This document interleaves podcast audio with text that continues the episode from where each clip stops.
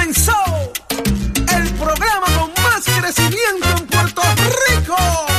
¡Vámonos! Nación Z por Z93. Somos tus favoritos. Nación Z por Z93. Por la mega tú lo ves. Música, deportes, noticias y entrevistas. El programa de mayor crecimiento Puerto Rico, buenos días. Comienza Nación Z, una nueva edición de Nación Z. Para todos ustedes, gracias por estar en sintonía con nosotros en vivo desde los estudios de Mega TV para Z93, tu emisora nacional de la salsa en el 93.7 FM en San Juan, 93.3 FM en Ponce, 97.5 FM en Mayagüez, la aplicación y la música para que nos vea y nos escuche y disfrute de nuestro podcast también, de los segmentos que discutimos aquí diariamente con ustedes y a todos los amigos que siempre se conectan y son parte de nuestra conversación en Facebook, en el Facebook Live de Nación Z. Soy Jorge Suárez en compañía del licenciado Eddie López. Eddie, muy buenos días. Muy buenos días, Jorge. Buenos días al país que nos sintoniza. También los amigos que utilizan las plataformas interactivas. Un privilegio estar con ustedes esta nueva mañana, miércoles 4 de mayo. May the 4th be with you. Un saludo a todos los que están conectados ya en el Facebook Live para que sean parte de nuestra conversación. Prestos y dispuestos a llevarles a ustedes las informaciones, las noticias, pero sobre todo el mejor análisis y el que a ustedes les gusta. Como debe ser, Eddie. May the force be with me. Ya estamos listos, prestos y dispuestos. Día que se celebra hoy, el Día Internacional de Star Wars. Por eso los que están en la aplicación La Música pueden ver mi famosa mascarilla de Darth Vader puesta ya. Pero señores, eso es porita. Las medias, los tenis, el reloj, todo lo dice que hoy es mayo 4. Se celebra el Día de Star Wars, entre otras cosas. Pero mira, aquí en Nación Z han pasado muchísimas cosas en las últimas horas en el país. Vamos a tener con nosotros al representante, presidente de la Comisión de Gobierno, Jesús Manuel Ortiz, para hablar de lo que está ocurriendo en la Cámara de Representantes con unas medidas de transparencia y otras discusiones que se están dando en la legislatura de Puerto Rico. En el análisis, Eddie. Vamos a tener nuestro panel de análisis a el representante Jorge Navarro Suárez y a la ex representante Sonia Pacheco, hablar qué está pasando con eso del referido a justicia del alcalde de San Juan y también de la renuncia de incentivada del eh, comisionado de la Comisión de Juegos, valga la redundancia, de que le responde al Departamento de eh, Desarrollo Económico, a ver qué nos tienen que decir en cuanto a eso. Hablamos con el administrador de ATSEF, Alberto eh, Fradera, que vamos a estar discutiendo con él también un tema sobre dinero que pueden llegarle también a los estudiantes. Así que vamos a estar discutiendo eso y como siempre el análisis de Leo Aldrich. Vamos a hablar de temas importantes y otros invitados que van a estar con nosotros, así que quédese conectadito con nosotros aquí en Z. Eddie, aprovecho 30 segundos para el pésame a la familia eh, Ruiz, Aguilú Ruiz. Eh, que falleció pues, la mamá de, Marisol, ¿verdad? Hace unos minutos atrás. Y quiero aprovechar para llevarle eh, mi condolencia eh, a la familia allá en el municipio de San Lorenzo. Saben que se les quiere, que se les ama mucho y, y estamos con ustedes en un momento complicado. Pero mire, el show sigue y estamos aquí para seguir para adelante. Nuestro abrazo y solidaridad con todos ellos, ciertamente. Y obviamente tenemos ya conectada a Carla Cristina para que nos hable de lo que está pasando. Oye, ahí se, se están cuadrando como que otras renuncias más en el gobierno de Puerto Rico. Así mismo es. Buenos días, soy Carla Cristina, como bien dijo Jorge. Informando para Nación Z en los titulares, el director ejecutivo de la Comisión de Juegos, Orlando Rivera Carrión, presentó su carta de renuncia al cargo, en la que comunicó que la decisión se debe a asuntos personales y de otra parte el Senado aprobó ayer una medida que enmienda el Código Penal para hacer mandatorio que a las personas culpables en casos de delito contra el erario se les imponga una pena de restitución de fondos, mientras un estudio de la organización Espacios Abiertos reveló que Puerto Rico encabeza la lista de jurisdicciones con mayor proporción de gastos fiscales a nivel global, que para este año ascienden a do- 23.271 millones de dólares. Y en temas internacionales, el presidente de Rusia, Vladimir Putin, dijo que su país está dispuesto a dialogar con Ucrania a pesar de la incongruencia de Kiev y de su falta de preparación para un trabajo serio. Oye, Carla, hay buena noticia. Tú lo sabes, Jorge. Gracias a una alianza entre el municipio de Bayamón y la empresa Brands Puerto Rico, los comerciantes de la ciudad vaquera podrán comenzar a exportar a Estados Unidos sus productos hechos en la isla. La colaboración entre ambos sectores resultó en la creación de la plataforma digital Bayamón Exporta, que ayuda a los dueños de pequeñas y medianas empresas a que se lancen al mundo digital y vendan sus productos fuera del país. Para Nación Z, les informó Carla Cristina. Les espero en mi próxima intervención aquí en Nación, en Nación Z, en Z93. Nuestras portadas. Mire, y usted que tiene el cafecito en la mano ahora mismo, sepa que el gobernador de Puerto Rico ha dicho que él no va a echar hacia atrás el presupuesto que recomendó anteriormente de 12.573 millones, a pesar que la Junta le dijo, tienes que rebajar 100 millones, y lo habíamos discutido aquí, que Edith decía que eso es pocos minutos, eso se puede resolver, pero el gobernador ha dicho, ah, ah eso no va a pasar porque va a tener, eso incide en partidas presupuestarias importantes eh, en este caso. Y él dijo que, no va a echar para atrás. Y ellos tenían hasta el pasado lunes para someter lo que iba a ser el presupuesto eh, nuevo, Eddie, pero el gobernador dijo, mm, mm, no va a pasar. Mira, en efecto, Jorge, ha mantenido su posición en términos de los 12.573 millones, que dice el gobernador que previamente la Junta había autorizado esta cantidad y por tanto él se está ciñendo a lo que ellos le pusieron. ¿Recuerda aquella frase de nosotros vamos a poner el cuarto y los muebles y ustedes lo acomodan como ustedes quieran? Aquí hay tres asuntos principales. Uno es el dinero para forense, otro es eh, lo que es el andamiaje de retiro de la Universidad de Puerto Rico y el fondo de equiparación, que ha sido la manzana de la discordia por los últimos 10, 12 años, en términos de que ese dinero va a ir al pago de lo que es el PEGO, como le llaman, o el Fondo eh, Vital también, eh, para, propósitos del pago del sistema médico eh, público. A esos efectos tenemos la situación del gobernador que parecería un impasse, pero me parece que hay una ficha muy importante que hay que mencionar ahora, y es que Juan Carlos Blanco, el director de la Oficina de Gerencia y Presupuesto, revela de que, eh, o, más bien recalca, porque ya lo había dicho el secretario de Hacienda, que hay cerca de 750 millones en exceso de recaudo del IBU y que eso pudiera pasar a de alguna manera eh, conformar lo que es esa, esa, esa diferencia de los 100 millones de dólares. No podemos olvidar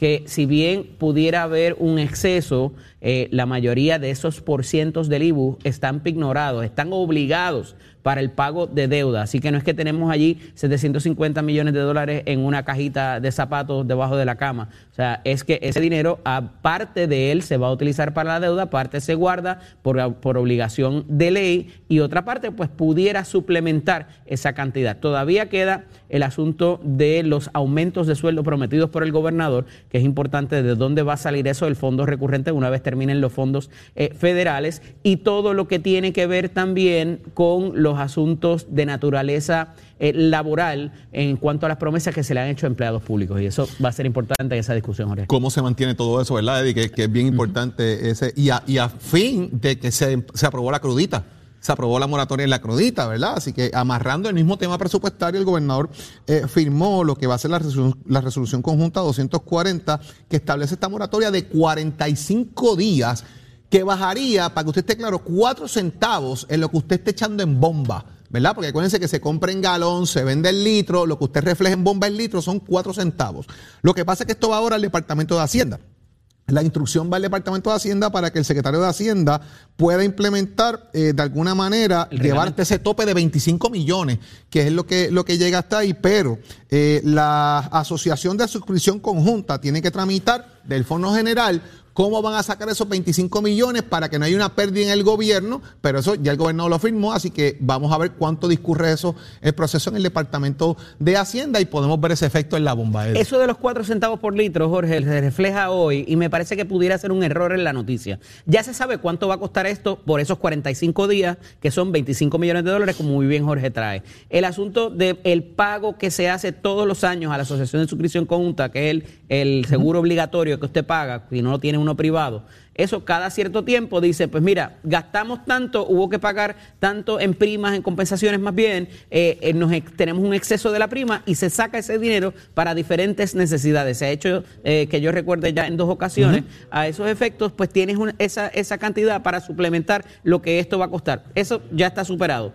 ¿Cuánto va a hacer ese efecto? Es lo que se han oído diferentes cálculos. Me parece que cuando hablan de cuatro centavos, pudiera ser entre cuatro y seis centavos el galón. Cuando usted divide eso entre los 3.70 y pico, que es eh, cada litro por galón, viene siendo entre 1 o 2 centavos por litro, que no se espera que sea mucho ni por mucho tiempo. Hay que ver con cuánta celeridad se pueda hacer y agilidad los, los reglamentos que esto va a requerir para el Departamento de Hacienda. Si yo conozco bien mi gente, ya eso se tiene que haber ido adelantando en toda esta discusión y el secretario Párez nos lo dirá ahorita, si ya hay bastante adelanto en cuanto a eso, cuánto va a ser eh, necesaria la etapa reglamentaria para estos 45 días, eh, ciertamente va a tener que haber alguna transparencia en cuanto a eso y ya lo sabremos. Pero me parece que el efecto no va a ser tanto como se está eh, anunciando recientemente, Jorge. Se produce un informe del Contralor, Eddie, el día de ayer se hizo público un informe del Contralor de Puerto Rico, la Contralora sobre el municipio de Guánica, sobre el término de Papichiceda, habla del 2015 al 2019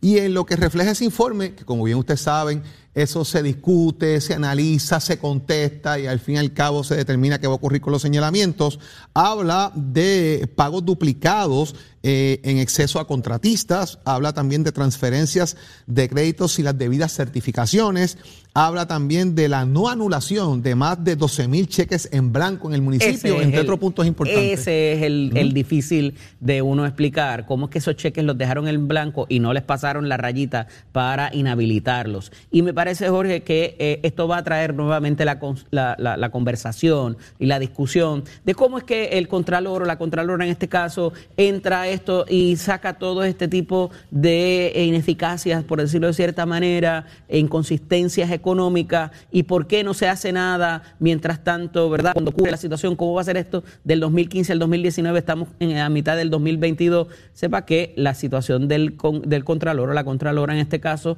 es entrar a auditar ex facto, ¿verdad? Luego de que se da el hecho y siempre va a ser así, siempre va a parecer que están atrás y que no hay una medida quizás de saneamiento oportuna para evitar la comisión. Esto evidentemente tiene que tener unas salvaguardas en términos de que cuando vengan las sanciones sean unas que eh, causen un disuasivo de continuar en este tipo de conducta. Reiteradamente la Contralora particularmente se ha quejado de esto, de que esas medidas eh, impositivas después, ¿verdad? Lo que, lo que viene detrás, eh, las sanciones, no son lo suficientemente severas ni tampoco se cumplen en muchas instancias para propósitos de que cuando el funcionario tenga en su mente delinquir o no, eh, pues diga, mira, ya esto le pasó a este y mirar todos los años de cárcel que le dieron o la multa que le dieron. Y entonces a, esos efectos siempre vamos a continuar teniendo esa discusión de lo que pasó en ese municipio y me parece que lo de los cheques ciertamente es imperdonable y me parece muy, eh, eh, ¿verdad?, de, manera acertada como el alcalde actual, Titi Rodríguez, Rodríguez, aborda la situación, habla de un nuevo sistema de contabilidad y habla de unas nuevas salvaguardas que va a haber una empresa para eso. Así es. Una empresa para eso. Y por ahí queda, Eddie, mira, en la legislatura se aprobaron unas cuantas medidas eh, y otras que no se aprobaron, ¿verdad? Eh, y como el tema, por ejemplo, de la enmienda a, la, a ética para que los funcionarios electos tengan que rendir informe esto, esto, es interesante, Eddie, porque deja fuera, obviamente, a lo que son los electos para defender el tema de la estadidad en Puerto Rico, en Washington. Eso sería parte de la discusión también. Se aprobó lo que va a ser la pena sobre restitución. El funcionario público que es señalado eh, por, por, apropiación ilegal de fondos públicos que tenga que devolver precisamente el dinero que se apropió, entre otros elementos y cosas que se aprobaron aquí sobre trabajo social y otras cosas. Así que eso lo estaremos discutiendo más adelante durante el programa. Y llegó, mis amigos, el momento de hablar de deportes y qué está pasando en el básquetbol, en las ligas menores, que está la cosa caliente. Tato, cuéntame. Tato. Vamos arriba, señoras y señores. Muy buenos días para todos. La cosa está súper caliente en el baloncesto a nivel de los niños, a nivel de las categorías menores. Vámonos con lo que está pasando. Me hacen llegar unos videos, un grupo de padres, a cual conozco a dos o tres, de un juego de las categorías novicios en la cancha Redville en Bayamón uno de los muchachos perdió el equilibrio porque el otro le pegó con la bola de baloncesto, se enredaron a pelear y en papá de uno de ellos pues se metió y ya usted sabe el revolú que se formó. Aparentemente se me frizaron los videos, pero nada, después en las redes sociales, en mi página de Somos Deportes, usted lo puede ver. Aquí hay que hacer un llamado a los padres, hay que hacer un llamado a los que están liderando lo que es esto. Ahí tenemos los videos y la situación en pantalla. Vean la acción ahí. El de la camisa blanca le pega el de la colora con la bola, lo dejó achocado ahí abajo y ahí se enredaron y se formó la melee. El papá de la camisa negra que tiene el moño rasta se metió ahí a repartir burronazo a cuanta gente había y ya usted sabe el problema que eso pasa. Bájenles papá, bájenles muchachos. Hace tiempo lo estoy diciendo, están esperando que ocurra una desgracia y ocurra una muerte, entonces sí que se va a empañar y se va a manchar el baloncesto. Han puesto leyes estrictas, pues vamos a poner la más estricta, el jugador que forme una pelea y el papá que se meta fuera del torneo, no juega más baloncesto en Puerto Rico, quédate en tu casa estudiando arte o oyendo música. Porque se han, se han puesto 20 mil esposas y siguen faltándose respeto. Eso no debía haber pasado. Ahí hay unos cuantos padres que están tratando de que eso no pase, pero lamentablemente vamos a comunicarnos con los directivos de las ligas de novicio a ver qué nos dicen al respecto de esto y usted se entera aquí en Nación Z donde nace la noticia deportiva chino. Give it up, my friend. Llega a Nación Z, Z, nuestro psicólogo industrial y coach, el doctor Carlos Javier Santiago, con su palabra poderosa, directo a la conciencia, traído a ti por la buena noticia. Media. Doctor Carlos Javier Santiago, muy buenos días. Gracias por estar con nosotros aquí en Nación Z y como siempre brindarnos una palabra poderosa, orientación, aclararle la vida a la gente, ayudarnos a seguir para adelante, doctor. Chicos, y la realidad es que cada uno de nosotros necesitamos siempre una voz que nos hable, ¿no? Y que nos guíe y de alguna forma subsanar las situaciones de, cada día. Buenos días para ti, buenos días para todos los que nos escuchan, nos ven a través de la, música. Bueno, es algo increíble. Jorge, a nosotros no, a veces nos pasan cosas bien extrañas, bien extraordinarias ordinarias también. Eh, se me acerca una niña en el supermercado. Mira esto que interesante. Se me acerca una niña en el supermercado, parece que me ve de eh, aquí por, por, Mega TV y me dice, doctor, ¿usted es el doctor que sale en la televisión? Yo, sí. Yo quiero que me conteste una pregunta. ¿Por qué mis papás pelean tanto? Una pregunta que parece simple, pero es profunda porque a veces se nos olvida cuando tenemos nuestras discordias, nuestras peleas, nuestras discusiones con nuestras parejas, se nos olvida que nuestros niños nos están observando y nos están captando y están viendo el comportamiento de parte de nosotros y nosotros estamos formando ese carácter. Tú sabes, le digo yo, tú sabes, mi amor, lo que pasa, que a veces las parejas dejan de ser amigos y hoy yo quiero hablarte a ti, mi querida amiga y amigo que me estás escuchando, que lo primero que tenemos que rescatar y mantener en nuestras relaciones de pareja es el sentido de amistad entre nosotros. Cuando una pareja pierde el sentimiento de amigo, de amiga, que ya mi pareja se convierte solamente en mi compañera de vida, la que vive conmigo, la que tenemos una intimidad sexual, la que eh, compartimos deudas y problemas diarios, dejamos de un lado ese sentimiento profundo de amistad que es el que protege, el que cuida, el que acompaña a la otra persona. El concepto de amigo o amiga en la relación es el primer concepto que tenemos que mantener vivo. Es, ese individuo, mi pareja se convierte en ese individuo que cuando estoy alicaído eh, es, mi refugio. Es la persona que me da el buen consejo. Es la persona que me corrige cuando de, de alguna forma estoy cometiendo un error. Yo quiero decirte, como le dije a esa niña, tenemos que mantener la amistad. John Maxwell, uno de mis mentores, decía en una de las conferencias que, tuve con él presente, ¿verdad? Presencialmente, y decía, el gran secreto de mi, de mi relación con Margaret, que es la esposa de 45 años de casado, es porque nunca hemos dejado de ser un amigo para el otro. Así que cultivemos la amistad en la relación de pareja, porque cuando tienes en tu compañero, en tu compañero, a tu mejor amiga, a tu mejor amigo, tienes un tesoro que hay que cuidar y que siempre va a estar ahí para ti. Así que yo creo que es importante que nosotros eh, concienticemos en esto y que, y que siempre estemos trabajando para que nuestras relaciones sean una de alta calidad y sobre todo de apertura, de entendimiento y de compasión mutua. No sé qué piensa Jorge. Debe ser así todo el tiempo, eh, doctor, la comunicación, el poder ser panas en la relación, ¿verdad? En ese sentido de, que hay que compartir las cosas, oye, está lo bueno, lo malo, el día a día de, pareja, pero también ese sentido de ser panas, de disfrutar cosas juntos, de compartirnos los logros, de abrazar los fracasos, como pasa con todos los amigos de uno, esa relación de amistad tiene que ser ahí perenne y sobre todo, doctor, la confianza. Tiene que existir confianza entre uno y otro para que las parejas sigan caminando y echen para adelante. Es que la base de la relación de amistad es la confianza. Y por eso te digo que cuando nosotros a veces nos vemos, decimos, caramba, protegemos más a los panas y las muchachas, protegemos más a las amigas que a mi, mi propia pareja. Cuidamos más, maltratamos más a nuestras parejas que a nuestros amigos. Cuando un amigo nos llama en la necesidad, nosotros salimos corriendo porque es nuestro amigo. ¿Qué pasa con mi pareja? Mi pareja tiene que ser, yo quiero que sea, mira, mira la premisa, yo quiero que sea mi mejor amiga de hoy en adelante y que de esa forma cultivemos una relación poderosa. Oye, si quieres verte bien, si quieres sentirte mejor, tienes que llamar a Willy Negron Hair Designers para que te, ayuden en todos los programas que tienen de bienestar. Es extraordinario. Llámalos al 786-9966, 786-9966, Willy Negron Hair Designers. Y sabes que la próxima sesión de fin de semana de liderazgo con este cliente habla es el próximo 4 y 5 de junio. Así que si quieres estar conmigo, entra a carlosjaviersantiago.com carlosjaviersantiago.com para que crezcamos juntos en este proceso de transformación. Doctor, como siempre agradecido de su tiempo para con nosotros aquí en Nación Z. Claro, porque todavía estás a tiempo. Dale.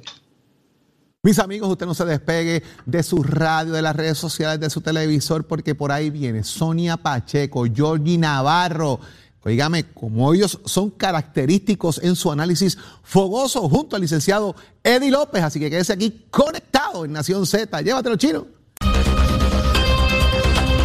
Damos paso al segmento del análisis del día y como todos los miércoles está aquí con nosotros el representante Jorge Navarro y Suárez. Buenos días, representante. Buenos días a ti, un saludo a todos los que escuchan. Y está con nosotros también la ex representante Sonia Pacheco Irigoyen. Buenos días, representante. Muy buenos días, Eli. Buenos días a todos, a Georgie. Bueno, en estos días hemos estado discutiendo algo que es bastante cercano a ustedes porque es la discusión de la ciudad capital y es en términos a esta situación que eh, tres ex candidatos a la poltrona municipal, los ex candidatos a la poltrona municipal, elevan un referido al Departamento de Justicia para que se investigue al alcalde Miguel Romero por eh, alegadas vínculos con las compañías que eh, han sido de alguna manera sancionadas o investigadas más bien eh, por malos manejos en lo que es el asfalto, ¿verdad? A esos efectos, el alcalde se ha pronunciado en que no dará más entrevistas ni hablará más al respecto. Comienzo contigo, Sonia. Bueno, este, esto es una situación sumamente difícil para el alcalde tener que probar eh, de dónde, ¿verdad? Sacó eh, esos contactos que no, que fueron tan benévolos y tan buenos. Mira, yo nunca había visto una compañía de asfalto que le encantara tanto venir a tapar rotos y bacheos en Puerto Rico y darlo gratis. Definitivamente es una situación bien difícil.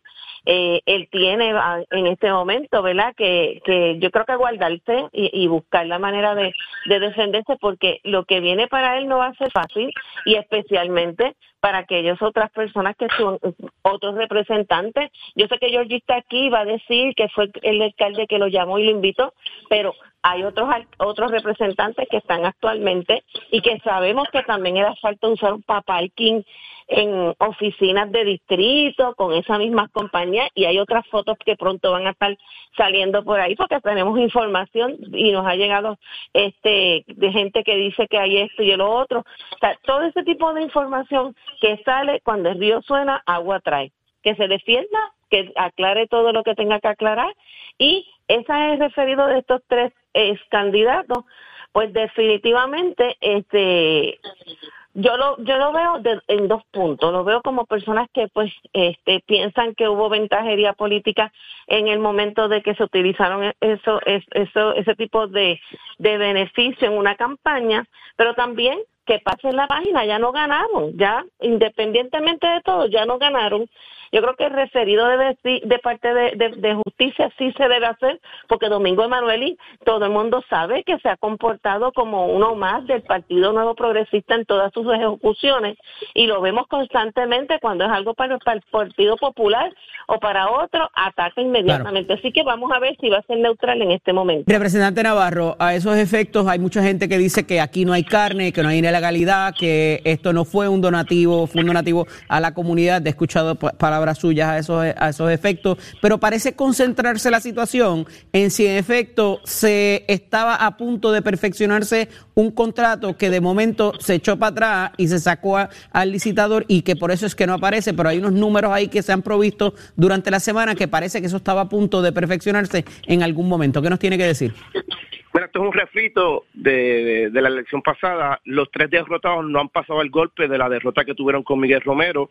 Este, aquí no ha ocurrido nada diferente de lo que siempre ocurre con diferentes representantes o alcaldes de todos los partidos una compañía privada que se ofrece para ayudar a las comunidades, como yo mismo yo hago en las ferias de servicios, que tocó las puertas para eh, empresas privadas para que den sus servicios a las comunidades. Aquí están tratando de buscar donde no hay nada, a ver y estirar el chicle lo más que puedan como bien indicó el alcalde en el comunicado que ayer... Eh, bueno, pero lo que pasa es que una cosa es el servicio y otra cosa es que esto era un exceso de otro lado que todavía, de hecho, ese esos excesos no se han identificado. Pero una cosa es servicio y otra cosa es que sobre algo y se le provee a la comunidad un bien.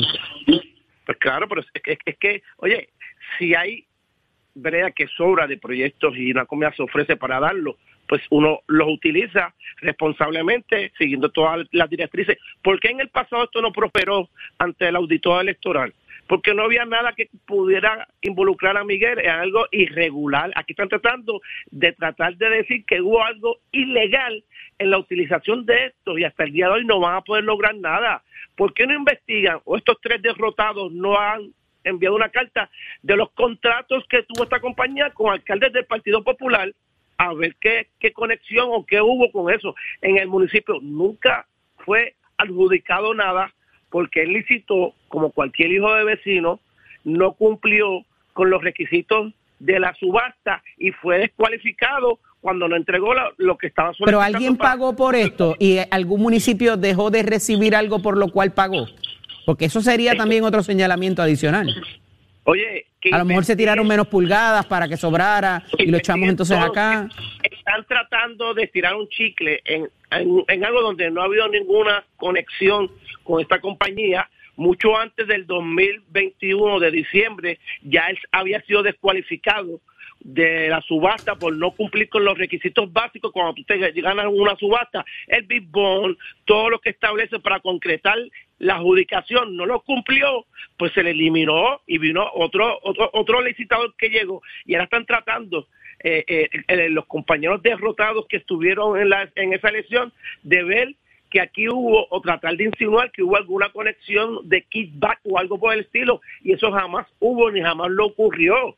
Vuelvo y repito, porque no ha sido tan enérgico la misma prensa, los mismos candidatos derrotados, de los que sí tenían un contrato con esta compañía. Aquí no hubo ninguna relación, ni profesional, ni, ni gubernamental, ni de servicios con el municipio. Miguel lleva 15 meses como alcalde y nunca ha tenido ninguna relación con esta compañía. Que lo investigue justicia, a ver si es verdad todo lo que dice yo. Esto, por eso es que hay que hacerlo. Tiene que investigarse que investiguen lo que dé la gana, no van a conseguir nada porque aquí nunca ha habido nada de irregularidad. ¿Usted pone las manos en el fuego por el alcalde, representante? Claro, claro que sí, claro que las pongo por Miguel Romero, porque lo conozco y sé su verticalidad y su compromiso. Aquí lo que le molesta es que hemos dado un servicio excelente a los sanjuaneros desde hace 15 meses desde que llegó a la alcaldía y no vamos a poder desbancar su obra que ha sido efectiva, concreta y pulcra sobre todo. ¿Renuncia voluntaria o incentivada para el director de la Comisión de Juegos, eh, que antes pertenecía a Turismo, ahora pertenece a Desarrollo Económico, Orlando Rivera? Parecería que el representante Cheito Madera y el representante Ángel Mato se apuntaron una, Sonia.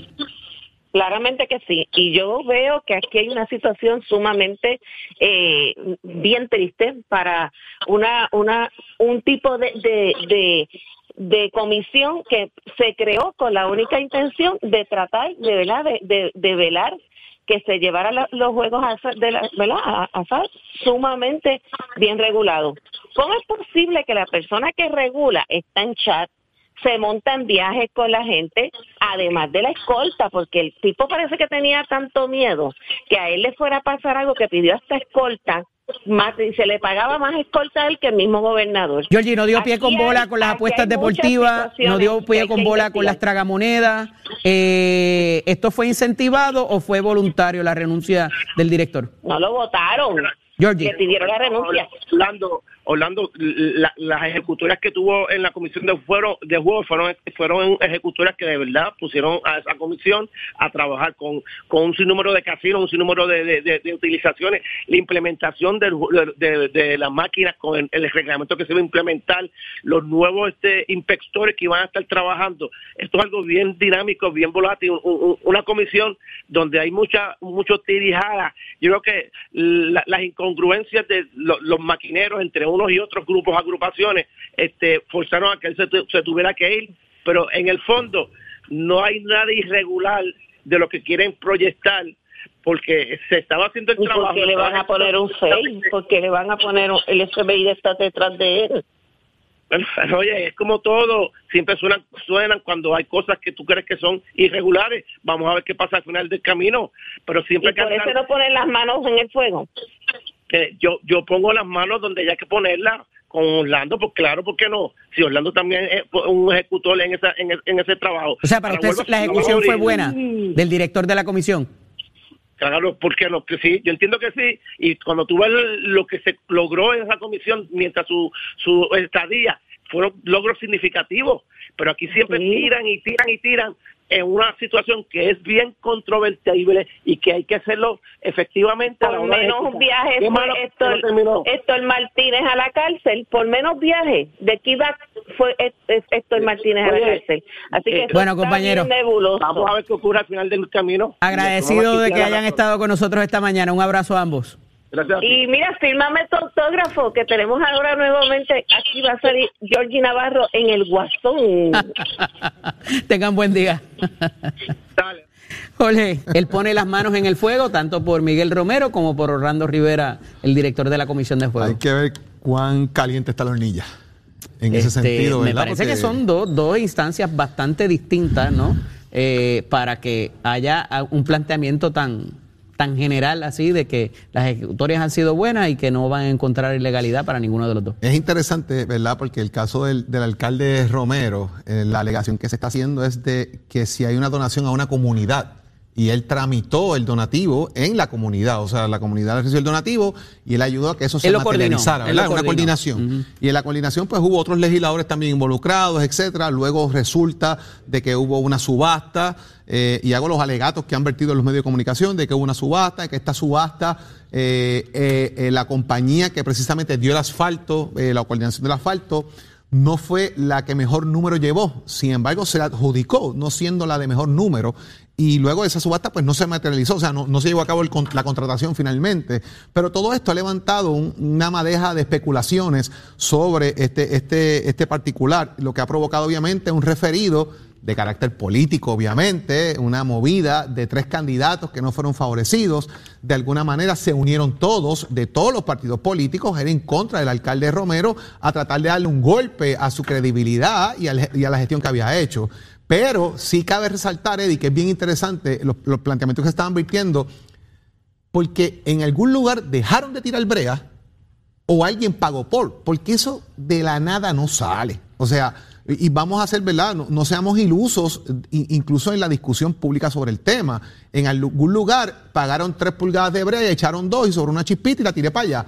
Eso pudo haber ocurrido, que a lo mejor no es que el municipio lo dejó de pagar, el que fuese, es que la empresa quizás hizo un trabajo deficiente y no se envió una persona a rectificar que se depositaron las pulgadas de brea necesarias y otros elementos que hay que, que mirar con detenimiento, Eddie. Pero el, el Facebook de Nación Z está explotado. Eh, La gente comentando de esta, de esta, de esta participación de Sonia y de Georgie, eh, Alberto Ríos, Carmen López, eh, ahí está Mayra Cruz, José Acosta, Arturo Caballero, me río porque los comentarios están súper jocosos también, ¿verdad? Eh, Carmen Lebrón, que cada uno está vertiendo su opinión sobre el debate que tienen Georgie y Sonia. Gracias por estar conectados y por ser parte de nuestra discusión. Eddie está con nosotros ya también.